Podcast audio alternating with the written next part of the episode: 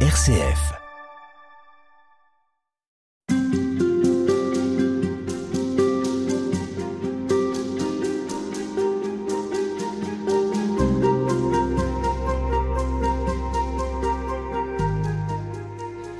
Connaître ces échardes, les identifier, sont une première étape pour changer de vie. Dans votre livre, Père François Buet, vous allez même plus loin puisque vous approfondissez comment être libéré à la fois des blessures, mais aussi des gestes et des actes qui aliènent. Et toutes ces étapes, vous les vivez avec la prière. Bonjour, Père François Buet. Bonjour, Madeleine.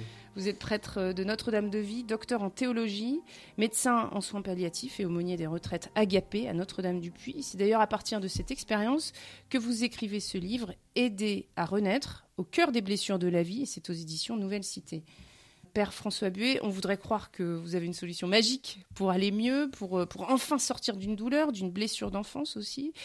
Mais ce que vous proposez, je dirais presque, ce n'est que la miséricorde. Est-ce qu'on a oublié ce que c'était? Est-ce qu'on sait vraiment vivre cette miséricorde? En tout cas, effectivement, c'est ce cœur de Dieu qui se penche sur chacune de nos misères, la miséricorde. Et c'est accueillir euh, au cœur de ce que nous sommes simplement, au cœur des, des blessures de l'âme que nous avons, ce Dieu qui vient nous consoler, nous visiter. Alors ce n'est pas une recette magique, c'est euh, tout simplement euh, offrir à chacun la possibilité d'une rencontre personnelle avec ce Dieu vivant qui peut effectivement venir apaiser nos blessures et puis aussi venir nous libérer dans ce qui pourrait nous empêcher de nous donner. Quand vous dites offrir à chacun, ça veut dire que c'est quelque chose qui n'est pas forcément si évident? Mais c'est pas toujours évident d'accepter sa vulnérabilité c'est pas toujours évident d'accepter sa pauvreté, de la présenter aussi euh, à un autre, un frère baptisé, pour euh, demander euh, au Seigneur de venir justement la visiter. C'est parfois même la dernière chose qu'on souhaiterait faire. Et du coup, ce que nous proposons, mais c'est aussi dans un cadre sécurisé, sûr, c'est à travers un travail d'anthropologie sérieux, à travers aussi ce que l'Église, experte en humanité, peut offrir, eh bien, c'est prendre le temps, sous le regard de Dieu, de se connaître, de présenter au Seigneur justement nos blessures pour qu'il vienne mettre de l'amour là il a manqué de l'amour, et aussi, euh, avec courage, après, dans un second temps, voir ce qui pourrait peut-être nous empêcher d'aimer, d'être aimé et de nous donner. Ce n'est pas, encore une fois, euh, quelque chose qui se fait instantanément, qui s'installe dans le temps, dans une temporalité, mais qui permet aussi euh, à Dieu, en tout cas, de, comme quelqu'un qui serait blessé montre au médecin l'endroit qui aurait besoin d'être traité, eh bien, qui permet à Dieu de diffuser sa grâce, son aide pour pouvoir euh, agir au plus profond de notre cœur. Alors justement, puisque vous parlez des médecins, vous dites on n'est pas des thérapeutes, c'est confié à la prière. Quel lien est-ce que vous faites avec euh, la psychologie, avec euh, d'autres personnes qui, par le savoir médical, vous êtes bien placé pour le savoir, qui par leurs compétences médicales peuvent elles aussi apporter une réponse? Elles peuvent apporter une réponse dans le sens de l'autonomie, en ce sens où elles permettent euh, à la personne de retrouver, on pourrait dire, confiance en elle-même, de pouvoir aussi retrouver ce qu'on appelle l'empowerment, cette capacité de décider par soi-même, alors que peut-être on l'avait, on perdu, soit parce que pris par des peurs ou des craintes, euh, ou euh, accablé par une tristesse nous nous situons dans un registre un peu différent, qui est celui d'accueillir euh, un projet de Dieu sur nous, aussi euh, comme un mode d'emploi qui nous a donné, aussi avec euh, les dix commandements, le sermon sur la montagne, comme un, un mode d'emploi de bonheur à laquelle nous apportons aussi notre libre consentement. Et donc nous nous situons dans un domaine un peu différent, euh, qui est celui eh bien, de, euh, la diffusion aussi de, cet amour de Dieu dans notre cœur qui permet de nous rendre de plus en plus libres et de ne pas faire les choses simplement par nous-mêmes, mais avec euh, cette aide de Dieu. Alors, nous nous situons aussi dans un niveau un peu différent, ce sens où des personnes peuvent être parfois aussi tellement mises à terre par les blessures de l'âme qu'elles ont pu subir, qu'elles ne peuvent pas se relever par elles-mêmes. Euh, c'est en ce sens-là que nous situons peut-être dans un, niveau un peu différent des thérapeutes qui, eux, par l'élaboration, par ce qu'on appelle le reparentage, c'est-à-dire cette, manière de, comprendre notre histoire par le fait de, de mettre des mots sur elle-même, la personne peut à ce moment-là retrouver une certaine autonomie, comme nous le disions. Certaines personnes, lorsqu'elles sont profondément blessées, elles sont comme mises à terre parfois comme chaos, et ne peuvent pas se relever euh, toutes seules, et ont besoin d'une grâce particulière de Dieu. C'est ce que nous souhaitons un petit peu euh, proposer, euh, d'identifier justement ces blessures de l'âme, qui ne sont pas toujours d'ailleurs bien conscientes, et de permettre à Dieu de venir encore une fois mettre de l'amour, il a manqué de l'amour, et ça, seul Dieu peut le faire, pas un thérapeute.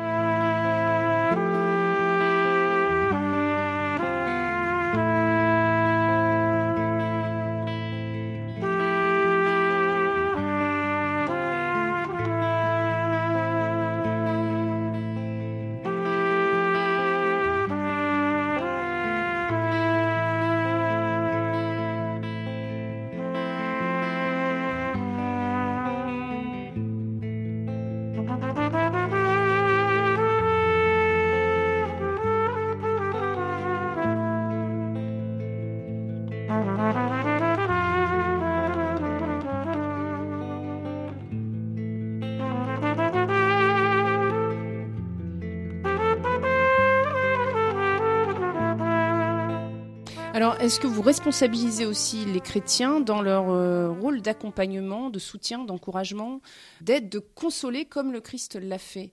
Est-ce que c'est aussi à ça que vous appelez à travers votre ouvrage? C'est précisément à cela que, comme nous le disait le pape François au début de son pontificat, il disait Je rêve d'une église, hôpital de campagne, consoler les blessures, consoler les mm. blessures. Crois que nous sommes profondément appelés à cela, comme chrétiens, comme baptisés, à témoigner de ce Dieu vivant qui agit au plus profond du cœur des personnes et qui est capable de les rejoindre jusque dans ces blessures de l'âme pour venir les consoler, qui est capable de les rejoindre jusque dans ces lieux parfois d'entrave qui les empêchent d'aimer, d'être aimés, de se donner, pour offrir un chemin de libération. Et donc c'est effectivement cette bonne nouvelle que nous sommes appelés à partager et aussi au rythme de chacun. Cela me paraît aussi très important. Comme vous le disiez au début, ce n'est pas une pratique magique, c'est petit pas après petit pas, une pastorale des petits pas, comme nous y invite aussi le pape François, en rejoignant chacun là où il en est et là où il est capable d'aller. Peut-être que pour l'instant, il sera simplement prêt à exposer ses blessures. Eh bien, c'est déjà très bien que nous soyons cette Église qui soit témoin de ce Dieu qui console, qui prenne soin de cette personne qui est peut-être à terre, comme je disais tout à l'heure, et pour l'aider à déjà se relever, pour qu'ensuite, pourquoi pas, dans un second temps, elle puisse voir ce qui peut-être l'empêche aussi d'aimer, d'être aimé, de se donner.